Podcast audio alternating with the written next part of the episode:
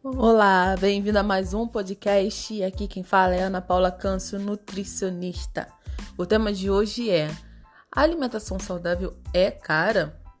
Bem, muitas pessoas acham que para comer bem tem que gastar muito, principalmente devido aos alimentos da moda, né?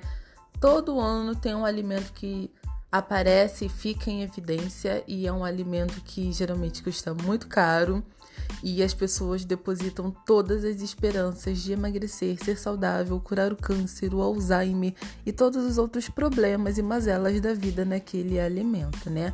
É, é uma forma de se iludir. Afinal, não existe um alimento que sozinho dê conta de todas as coisas. E não existe também um alimento que sozinho detenha todos os nutrientes. A natureza é muito democrática e os nutrientes eles estão muito bem distribuídos é, em todos os alimentos naturais, seja no nosso feijão e arroz do dia a dia, seja naquela cenourinha ralada, na beterraba, na feira, o que você compra na feira, a banana, a maçã, os alimentos mais corriqueiros dos brasileiros são alimentos saudáveis. Por isso a gente não precisa ficar achando que comer bem é caro.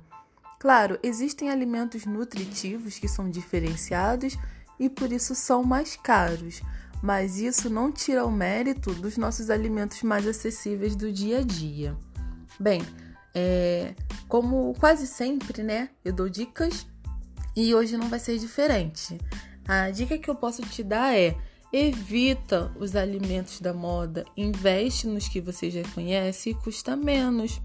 Uma coisa que você também pode fazer para comer bem sem gastar muito é levar os seus lanches de casa para o trabalho. Você pode fazer um sanduíche e levar para casa, é, para casa, para o trabalho. Você pode levar um iogurte, você pode levar um mix de oleaginosas, você pode levar a fruta, é, uma banana amassada com aveia, você pode levar maçã. Então, veja bem, eu estou falando de alimentos acessíveis do dia a dia. É, outra dica é cozinhar em casa.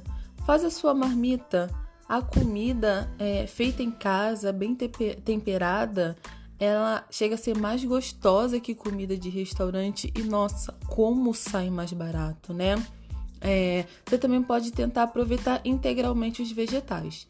Em casa, quando eu compro alguma verdura, eu sempre lavo bem, faço a higienização e aí eu corto os talos e deixo os pedacinhos separados.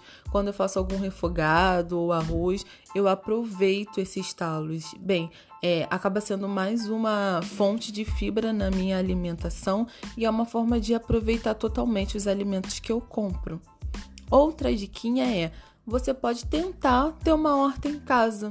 Começa pesquisando, vai de pouquinho em pouquinho, veja os temperos que talvez não demandam tanta atenção assim para você ver aquilo dar certo e se sentir motivado a tentar outros temperos e utilize o congelador. Aprenda técnicas para congelar a comida, para congelar os vegetais.